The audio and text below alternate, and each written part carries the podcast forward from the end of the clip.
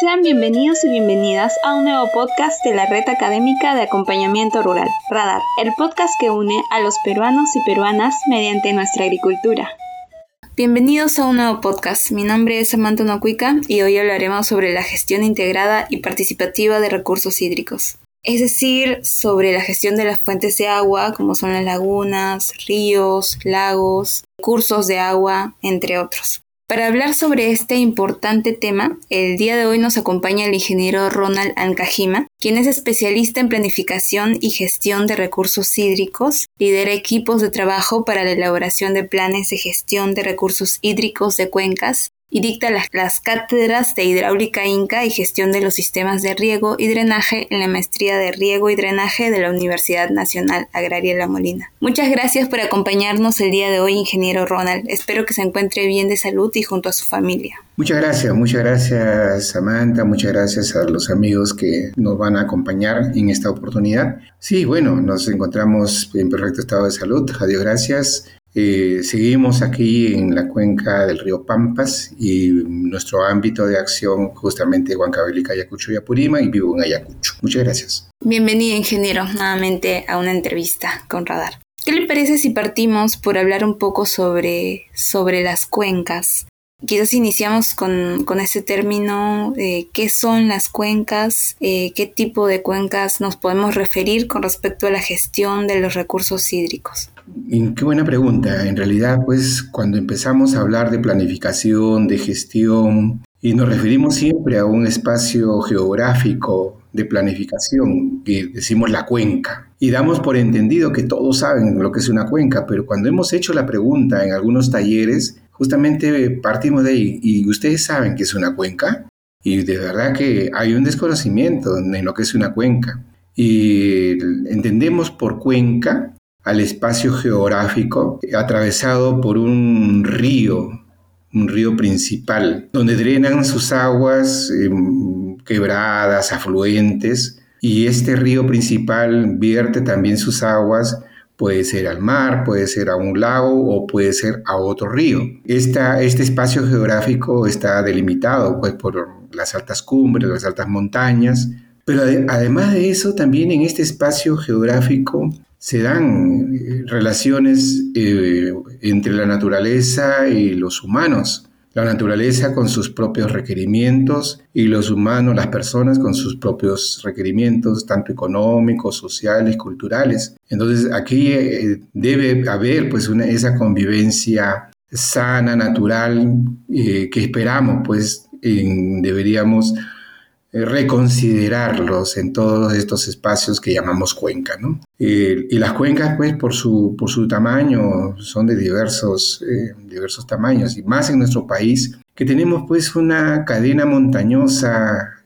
que llamamos Andes. Los Andes atraviesan de, de, sur a norte o de norte a sur todo nuestro territorio y define pues eh, a lo largo de todo esto define espacios pequeñitos que que llamamos justamente estas cuencas, y, definimos las cuencas que van a la vertiente del Pacífico, son las cuencas costeras, las cuencas que van a la vertiente del Amazonas y del Amazonas al Atlántico, que le llamamos cuencas amazónicas o cuencas del Atlántico, la vertiente del Atlántico, y las cuencas que drenan también sus aguas al, lago Titicaca, que llamamos justamente cuencas del lago Titicaca. ¿no? Entonces es importante tener ese concepto, tener esta visión de nuestro territorio y las definiciones de, estos espacios que ahí se dan, pues, ¿no? Esto, es una característica importante porque también nos define, pues, esa gran diversidad de climas, esa gran diversidad de fauna y flora que decimos biodiversidad, y justamente por la presencia de estos, de estos de los Andes y por esta conformación, por esta configuración que se da en nuestro territorio, esa conformación hidrográfica que se da en nuestro territorio. Eso es lo que podríamos decir con respecto a este concepto de cuenca. ¿no? Muy interesante la visión de la natural, la relación de la naturaleza y las relaciones humanas que también podemos encontrar dentro de la cuenca. Em, quería también hacerle una pregunta. Quizás cuando hablamos de cuenca en gestión de recursos hídricos, hay un, un organismo, una institución que es muy importante, que son los consejos de recursos hídricos. ¿Nos podría comentar un poco qué es un consejo de recursos hídricos y quiénes lo conforman? Ok, hagamos un poco, primero un poco de historia. Eh, a raíz de la reforma agraria que se dio por los años 68 hacia adelante, con un gobierno militar, creamos o definimos una ley, una ley, de, una ley general de aguas en ese entonces, que definía pues una, una visión netamente agrarista. 40 años después entendíamos que esta ley no satisfacía, satisfacía las, necesidades y los cambios en, el mundo que se venían dando, como es el cambio climático, como es también los procesos participativos, como es la, visión de la, lectura eh, y, la visión social que tiene que darse también, siempre necesariamente en una gestión y más de recursos hídricos. Entonces, ya a raíz del año 2009-2010 ah, es que se establece una, nueva ley, una ley, la ley de recursos hídricos, la 29338, y justamente eh, toma eh, ejemplos en el mundo de cómo estaban organizados, cómo se organizan para una adecuada gestión de los recursos hídricos. Y por ejemplo, en Europa están las confederaciones hidrográficas, en Sudamérica, en Brasil, México, están los consejos de recursos hídricos de cuenca. Y se incorpora con un adecuado criterio, pues justamente esta nueva institucionalidad del Consejo de Recursos Hídricos de Cuenca como ese espacio de, concertación, de diálogo necesario que tiene que haber para la gestión de los recursos hídricos.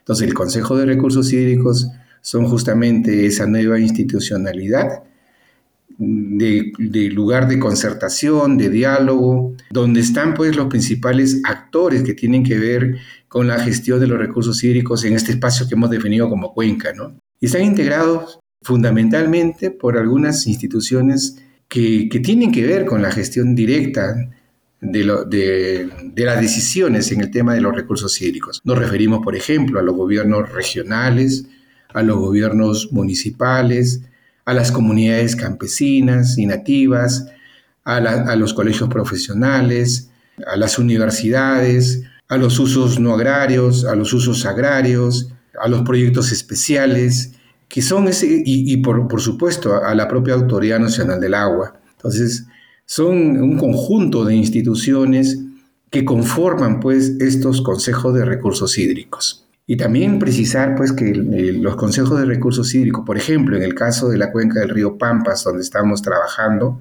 esta, esta institucionalidad, este consejo de recursos hídricos, eh, es, un, es un río muy grande, es un río de más de 400 kilómetros, 23 mil kilómetros cuadrados de extensión, y, atraviesa tres regiones, la región de Huancavelica, donde nacen las aguas, la región de Ayacucho, que prácticamente es el gran porcentaje de, área de este consejo, y vas a verter sus aguas al río Apurímac, en la región Apurímac. Estos consejos de recursos hídricos, por la conformación que les digo, puede ser un consejo de recursos hídricos interregional.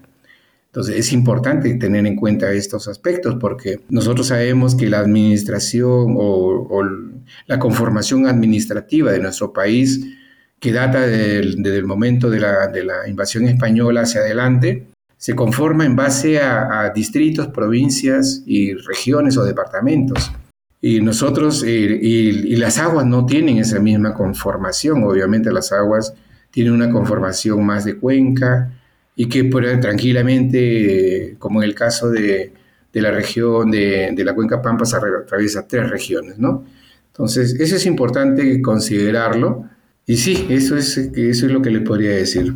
Muy interesante también mm, me parece la última mención, cómo los ríos conforman una cuenca geográficamente y no necesariamente solamente una región va a abarcar esta cuenca, ¿no? sino como en la práctica nos menciona, por ejemplo, la cuenca Pampas abarca Huancavelica, Ayacucho, Apurímac. Es interesante cómo distintas regiones pueden trabajar en un mismo territorio o podrían trabajar en un mismo territorio para en beneficio mutuo.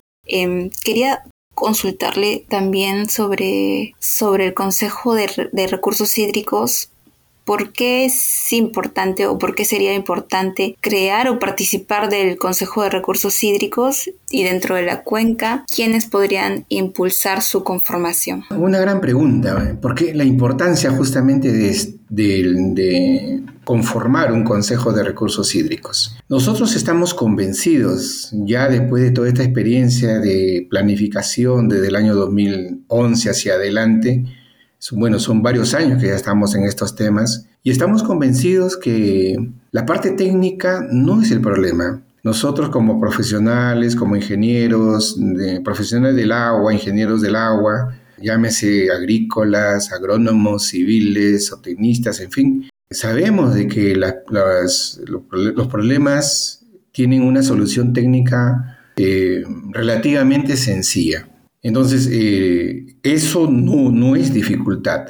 Es más, los técnicos nos ponemos de acuerdo muy fácilmente. El problema es cuando las soluciones técnicas tienen que implementarse. Entonces, para implementarse necesitamos eh, incorporar a la sociedad en su conjunto, a la población, a los gobernantes, para que estén eh, enterados la población de lo que se va a hacer y los gobernantes puedan destinar los presupuestos para lo que se quiere hacer. Entonces, este Consejo de Recursos Hídricos justamente tiene esa finalidad, articular las acciones para una adecuada gestión de recursos hídricos. Eh, también estamos, hemos eh, llegado a algunas conclusiones después del, tiempo que tenemos en estos procesos de planificación hemos llegado también a una conclusión de que los problemas, el principal problema que nos enfrentamos la mayoría de veces son dos. El problema de calidad de las aguas y el problema de gobernanza.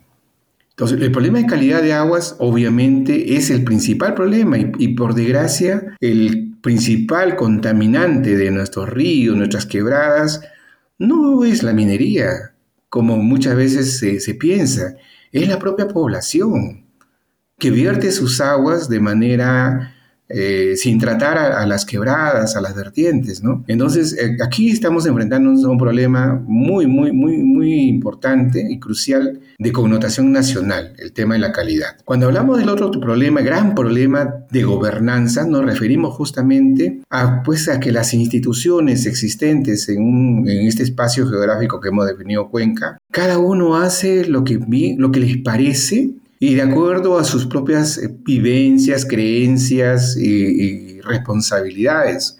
Y muchas veces hay duplicidad de acciones.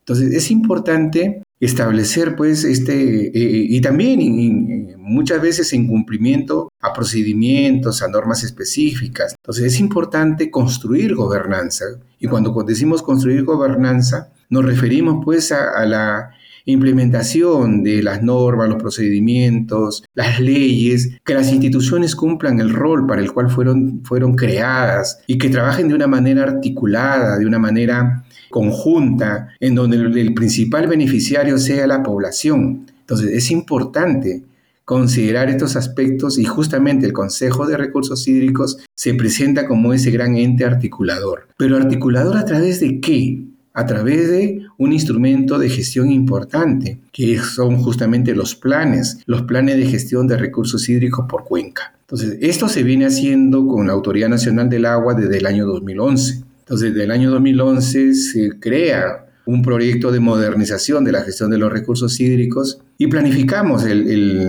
el desarrollo teniendo como eje articulador el agua en seis cuencas del Pacífico. Y ahora estamos trabajando en cuatro cuencas a manera de piloto también, en tres cuencas de la sierra y una de la selva. Nos referimos a la cuenca del Pampas, donde estoy específicamente liderando este proceso, en la cuenca del Mantaro y en la cuenca del Urubamba, y en la cuenca de la selva a una, subcuenca que es la cuenca del río Mayo. Entonces es importante tener bien claro esta necesidad de contar con un Consejo de Recursos Hídricos y para qué.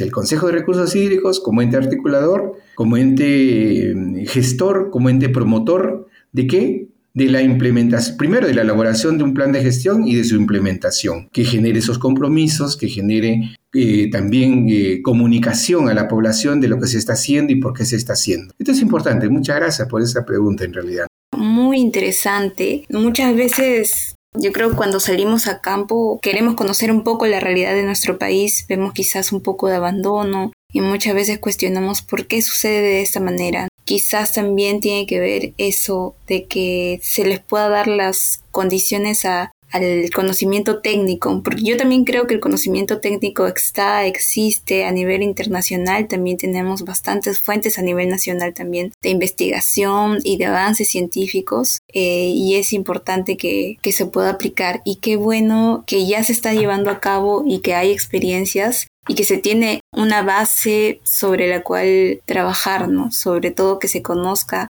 los principales problemas. Recuerdo que hace poco también realicé una entrevista a un compañero sobre el tratamiento de aguas residuales, sobre la calidad de agua y conversábamos un poco sobre, sobre cómo en las ciudades, una, ciudad a la que yo fui eh, en provincia también hace poco, las aguas termales que llegaban se mezclaban con las aguas residuales y todo eso iba al mismo río sin tener ningún tipo de tratamiento.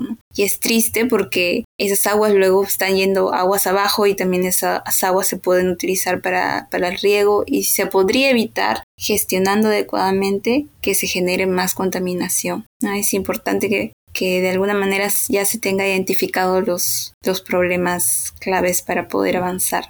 Quería también comentarle, quizás nosotros mencionamos mucho una palabra que es la palabra gestión, gestionar. ¿A qué nos referimos cuando hablamos de, de la palabra gestionar y si nos podría dar quizás algunos ejemplos sencillos. Quería precisar también con respecto a la pregunta anterior, me preguntaste también quiénes pueden impulsar su conformación. Yo creo que eso también debemos precisarlo. La conformación de estos consejos de recursos hídricos eh, obviamente tiene que ser liderado por los gobiernos regionales, definitivamente, en donde la Autoridad Nacional del Agua tiene un rol promotor para que estos procesos se, se puedan dar. Entonces, lo, son los gobiernos regionales los llamados a liderar estos procesos de conformación del Consejo de Recursos Hídricos. Y esta es una labor importante, eso es una función importante que debemos destacar. Ahora, respecto al tema de gestión, sí, pues eh, nosotros decimos gestión de recursos hídricos, después le incorporamos una palabrita y decimos gestión integrada de recursos hídricos, y después a esa gestión integrada de recursos hídricos la ponemos dentro de un triángulo y decimos pues que dentro de un triángulo del desarrollo y decimos pues la gestión integrada de recursos hídricos para un desarrollo sostenible. Entonces vamos complicando un poco el concepto, pero en realidad pues debemos entender qué, entendemos, debemos saber qué, qué, entendemos o, debemos comprender bien el término gestión.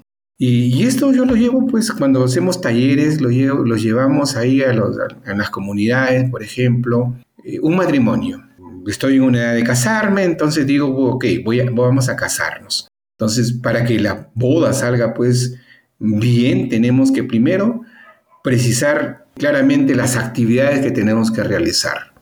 Entonces, precisamos las actividades que tenemos que realizar, le ponemos claramente definido las responsabilidades, quién se debe hacer cargo de esas, esas responsabilidades, y, y le establecemos tiempos, le establecemos costos y le establecemos objetivos. Entonces, una actividad va a cumplir un objetivo o un conjunto de actividades. A ese conjunto de acciones le llamamos justamente gestión. Vamos a gestionar, vamos a administrar, eh, también se asocia al término de, administración. Entonces, y, cuando lo, llevamos al tema de recursos hídricos, tiene la misma connotación, ¿no? También la misma connotación. ¿Por qué? Porque si vamos a gestionar los recursos hídricos, también tenemos que partir, como un médico, por ejemplo, cuando estamos mal de, salud y decimos, ok, quiero curarme de, la enfermedad que tengo, entonces lo primero que voy, eh, visito al médico, el médico me va a hacer análisis, me va a hacer algunas pruebas, me va a hacer algunas radiografías, Y al final de esos análisis, de ese conjunto de, estudios, me va a dar un diagnóstico, qué es lo que tengo. Porque se me hinchan los pies, porque me canso, porque me agito, en fin. Entonces me da un diagnóstico. Igualitos son en la cuenca.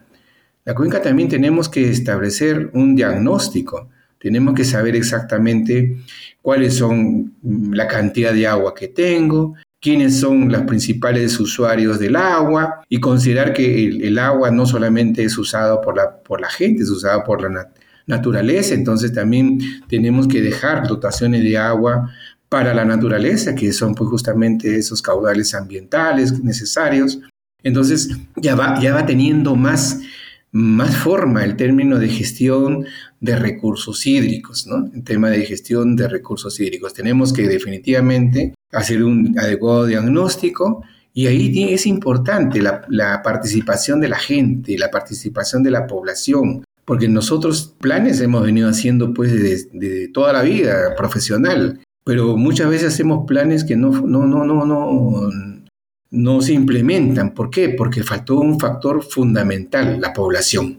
Entonces la población ahora entendemos que tiene que participar en estos procesos, en la gestión de los recursos hídricos.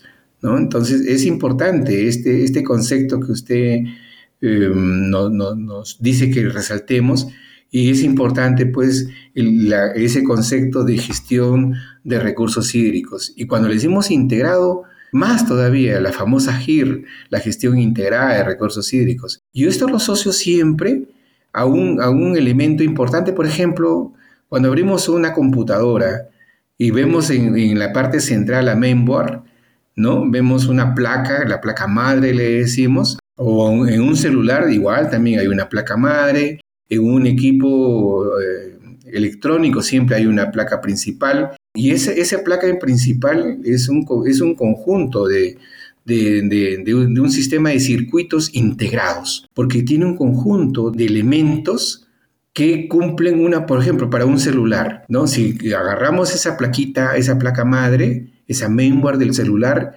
¿cuál es la función para que, para que ese, ese celular funcione adecuadamente? Justamente la integración de todos esos circuitos, todos esos elementos con el fin de que me sirva para comunicar. Igualito, los recursos hídricos. También tenemos que integrar todas las acciones, todas las, las leyes, todas las personas, todas las instituciones, toda la infraestructura para poder tener un mejor uso de los recursos hídricos. Entonces ahí construimos ese concepto de gestión integrada de recursos hídricos. Yo creo que personalmente me quedó muy claro, mucho más claro a qué nos referimos cuando hablamos de gestionar y quizás podría consultarle ahora que ya entendemos un poco mejor la gestión a nivel de, cuencas de recursos hídricos, ¿cómo esta gestión impactaría o qué beneficios puede generar para los pequeños productores agrarios? Es una buena pregunta, eh, porque normalmente en la planificación que hemos hecho, la hemos hecho pues a nivel de costa. Entonces, cuando hemos hecho la planificación de la gestión de los recursos hídricos y a nivel de costa están pues la, lo hemos hecho a nivel de costa y están eh, principalmente en la costa los grandes complejos agroindustriales. Y ahora que estamos haciendo esta planificación estas cuencas piloto, nos encontramos con una realidad de verdad totalmente diferente.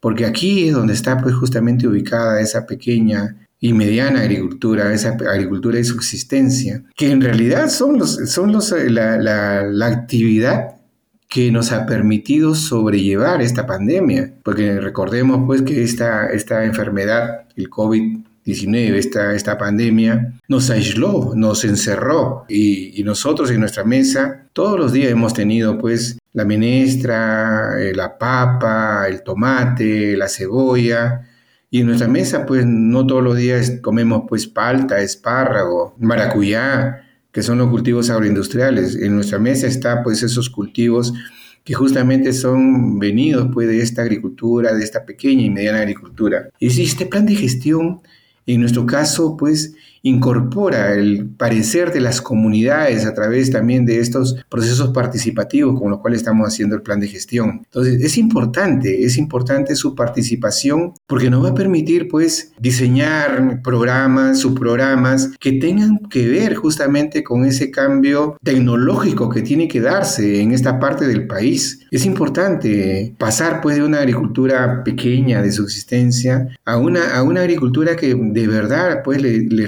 en primer lugar las ganancias necesarias para que una actividad pues sea, sea llevadera, sea rentable. Y aquí tenemos un gran potencial que creo que es importante que también lo sepamos. Miren, en la cuenca de eh, donde estamos trabajando, la cuenca de eh, Huancavelica, Ayacucho y Apurímac, o, en la región de Huancavelica, Ayacucho y Apurímac, hay más o menos 100.000 hectáreas de andenes. 100.000 hectáreas de andenes es una cifra muy importante muy, muy importante. Solamente en la región Ayacucho hay 46 mil hectáreas de andenes. Y en un lugar específico de Ayacucho, como es Hondondo, hay 15 mil hectáreas de andenes. Y eso solamente para hacer una comparación con el proyecto Cachis. El proyecto Cachis es un proyecto emblemático también de la región Ayacucho, que tiene pues eh, una inversión muy considerable, una inversión muy fuerte, con una capacidad de gestión importante a través de profesionales, una infraestructura muy, muy importante para este proyecto que le permite abastecer de agua potable a la región de, a, la ciudad de Huamán, a la ciudad de Ayacucho y, complementar el, riego en, en, un área importante, pero un área de 7000 hectáreas que tranquilamente puede ser hasta un poco menos. Entonces miren 7000 hectáreas con este proyecto Cachis que, solamente se ha incorporado 7.000 y tenemos en Sondondo 15.000 hectáreas dejadas por nuestros abuelos, nuestros antepasados, donde se realiza justamente esta agricultura de subsistencia.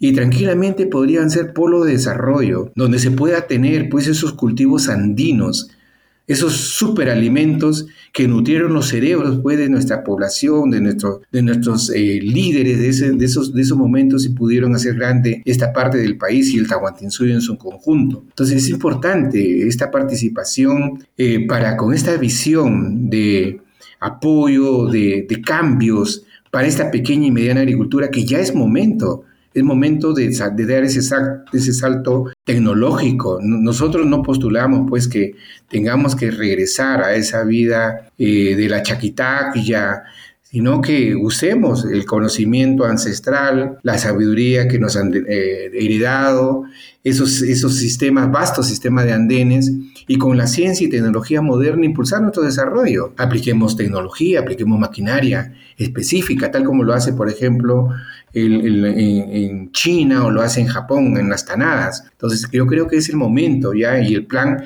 que estamos haciendo está incorporando todas estas posibilidades. Bien, ingeniero, muchas gracias por los comentarios. También me parece muy importante, visto como usted lo plantea, que los pequeños agricultores también se organicen y puedan de alguna manera también participar de, estos espacios de conversación, en los consejos de recursos hídricos, para que su visión también pueda aportar a gestionar planes, a, realizar los planes con los que se puedan gestionar las, las técnicas y las soluciones a las problemáticas que se vive actualmente en el campo. Bueno, ahora a todos y a todos los que nos están escuchando, los vamos a invitar a un nuevo espacio que es eh, un pequeño espacio de intermedio musical. Eh, los dejamos unos minutos con, con una linda canción y estamos volviendo. Pampa, vientos y estrechos, frío, lluvia y devoción. Cóndor vuela como canción desde su lejano lecho.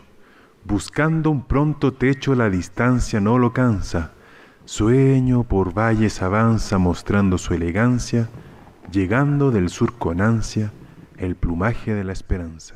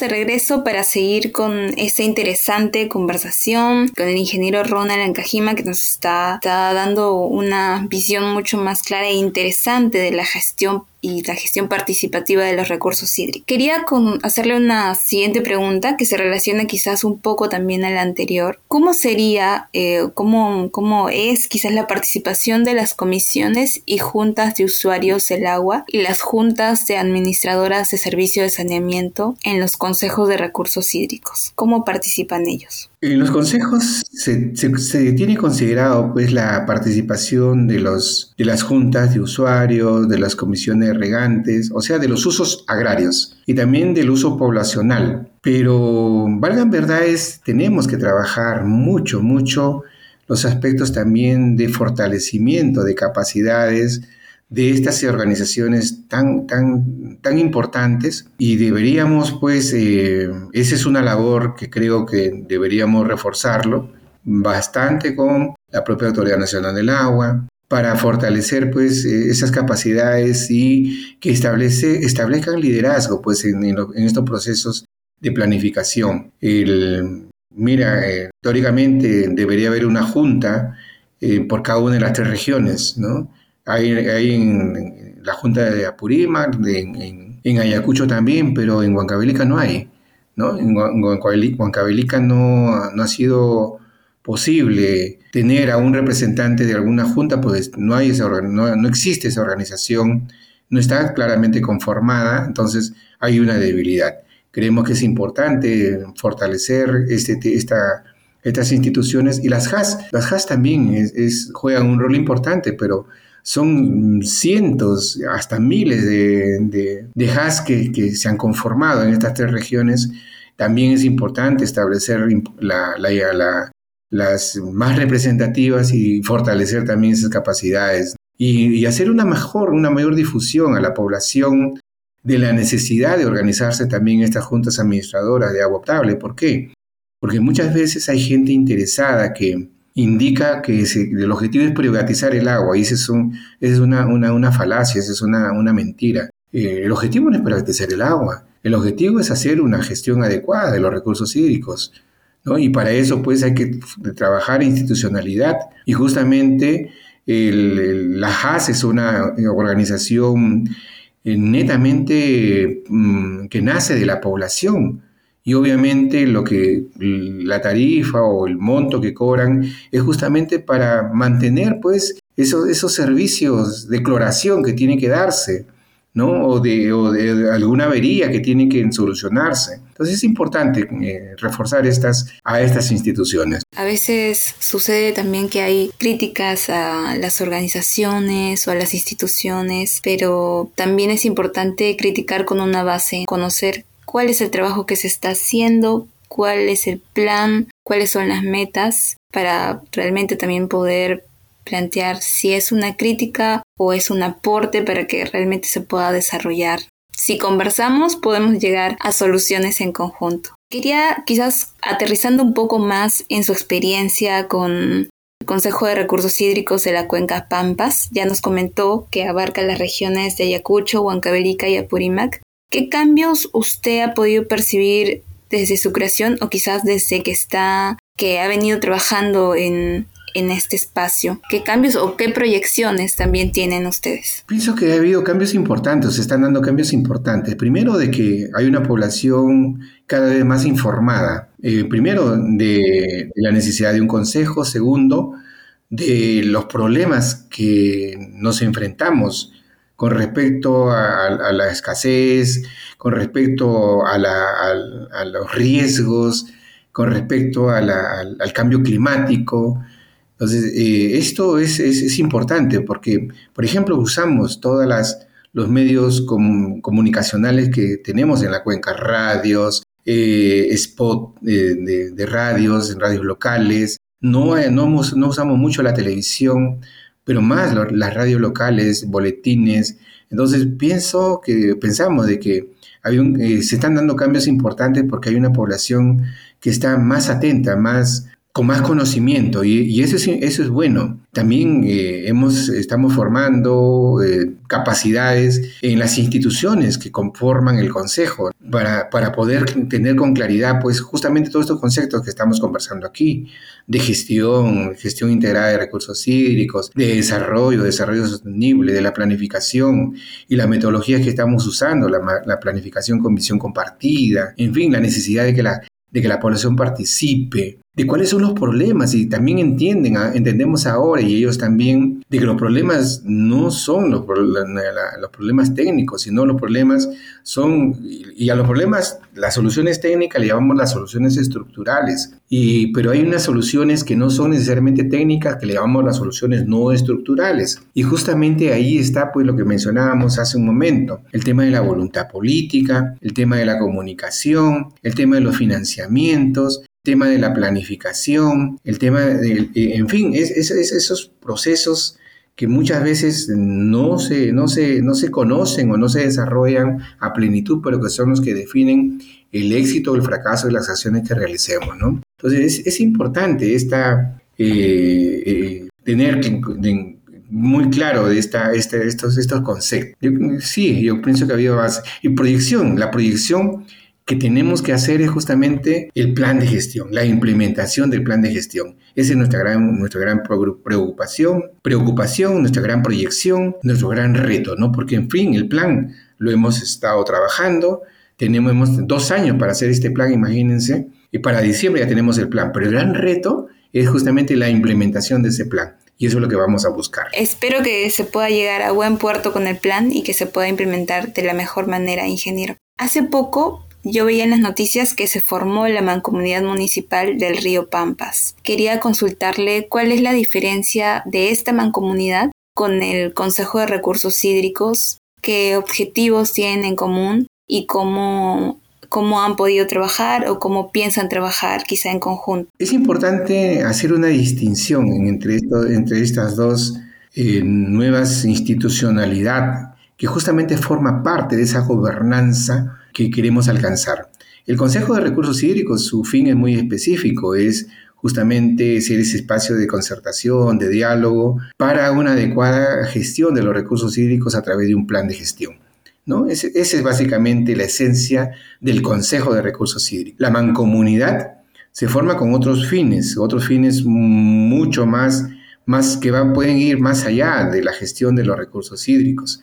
Las mancomunidades se forman y hay, hay diferentes, mancomunidades, mancomunidades municipales y mancomunidades regionales. En este caso, hemos tenido la suerte de, la conformación de la mancomunidad municipal de la cuenca del río Pampas. Esto, esto es importante, eh, a pesar de que tiene unos fines que van más allá de los recursos hídricos, pero en este caso se ha conformado con miras a, tres, a tres objetivos, tres objetivos básicos. Uno que tiene que ver con el afianzamiento hídrico, es decir, los proyectos de retención de agua en las partes altas, lo que le llamamos la siembra cosecha del agua, ¿no? Entonces, ese es un, un primer objetivo.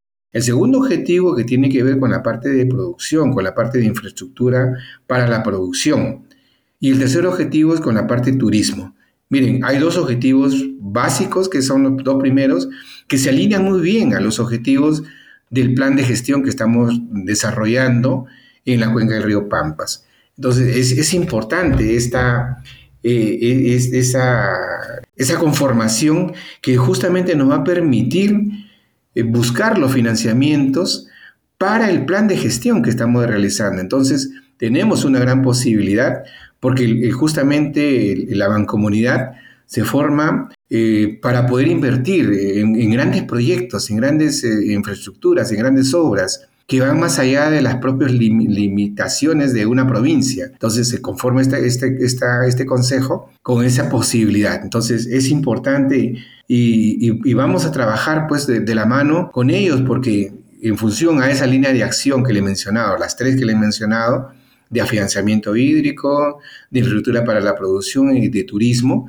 Nosotros nos vamos a, vamos a trabajar eh, con los dos primeros y vamos a hacer justamente, eh, hacerles partícipe a, todo, a ellos justamente sobre que ya tenemos un plan y que es necesario pues implementar este plan. Interesante porque justo creo que también, justo nos mencionaba que son los gobiernos regionales, los gobiernos locales los que tienen que, que impulsar las acciones, las medidas y tener creo que un espacio como la, la mancomunidad que se ha formado va a aportar mucho al plan que está desarrollando el Consejo de Recursos Hídricos de la Cuenca Pampas. Me parece, yo creo que es un ejemplo muy interesante de, de gestión integral de recursos hídricos. Me ha gustado mucho esta entrevista, conocer un poco más al respecto del tema, poder compartir con, con las personas que nos escuchan. Y bueno, finalmente, ingeniero, eh, quería hacerle una, una pregunta quizás a usted. ¿Usted cree que es posible una gestión de recursos hídricos integral a nivel de cuencas en el país, en el Perú en general? No solamente creo que es posible, sino creo que es necesario.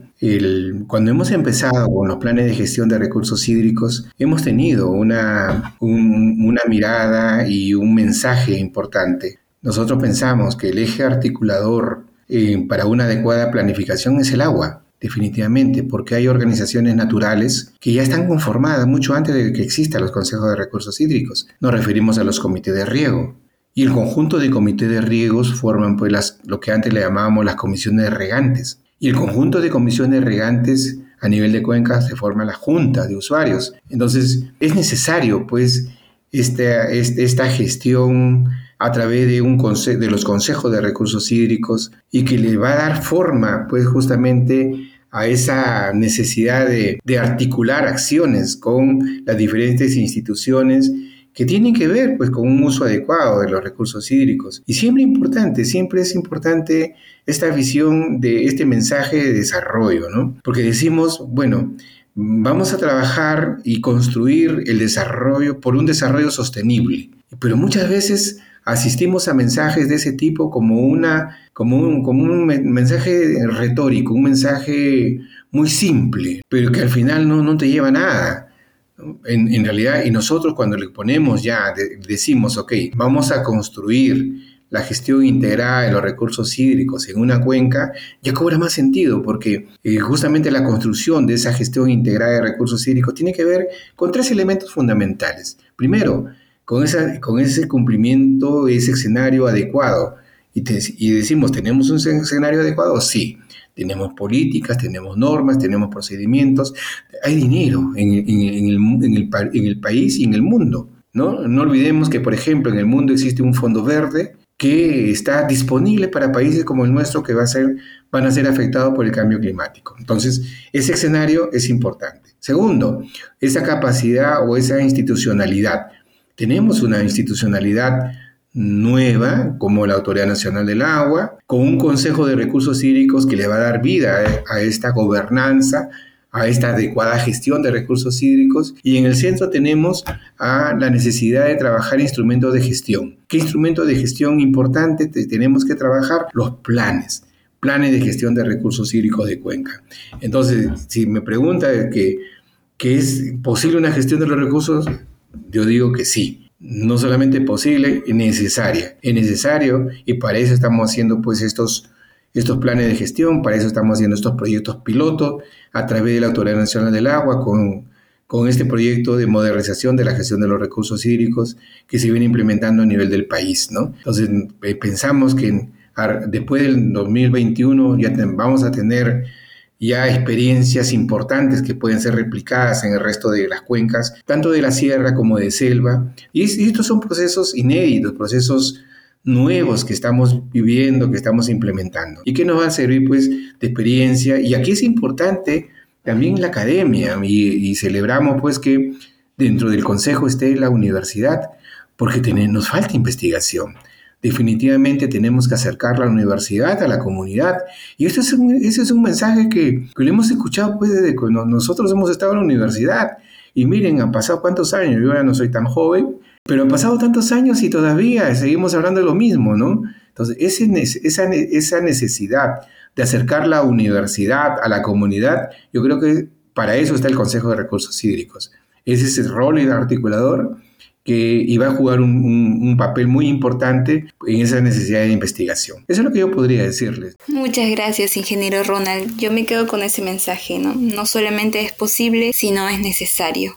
Muchas gracias por su tiempo nuevamente y bueno, ya llegamos a, la conclusión de la entrevista. ¿Desea quizás brindar unas últimas palabras de despedida? Bueno, eh, agradecer una vez más a, Radar por esta posibilidad que nos da de, de dirigirnos pues, y dar un mensaje de la necesidad, primero, de contar con un Consejo de Recursos Hídricos, del, del, Consejo de Recursos Hídricos como ente articulador, concertador, planificador para una adecuada gestión de los, de, de, los recursos hídricos y prepararnos para ese evento global que vamos a vivir, lo que ya lo estamos sintiendo, que es el cambio climático. Y definitivamente prepararnos para ello, y esa es justamente la visión que tenemos nosotros con este Consejo de Recursos Hídricos que estamos trabajando a nivel de la Cuenca Pampas, y, decir, bueno, que estamos aquí eh, haciendo procesos inéditos y que esperamos que lo sirva a las generaciones venideras, futuras, los profesionales que, que se van a dedicar pues a la, planificación, a la, gestión de los recursos hídricos, a mis futuros colegas de la ingeniería agrícola, que, que justamente vamos a poner a disposición después todas estas experiencias. Y muchas gracias, muchas gracias una vez más y será hasta una nueva oportunidad para cuando ustedes lo requieran. Muchas gracias, ingeniero. Y bueno, nuevamente agradeciendo a quienes nos oyen y recuerden mantener las medidas de bioseguridad en todas sus actividades. Todavía estamos pasando por una situación difícil y también, por favor, recuerden asistir al proceso de vacunación en las fechas y horarios designados. Además, los invitamos a seguirnos en nuestras redes en Facebook, Spotify y muchas más. Y recuerden también que todas nuestras entrevistas están disponibles para ser descargadas de manera gratuita y compartirse libremente por los medios que ustedes deseen. Nos pueden visitar también en Facebook. Y eso sería todo por esta vez. Muchas gracias. Un abrazo a todos, a todas y hasta pronto.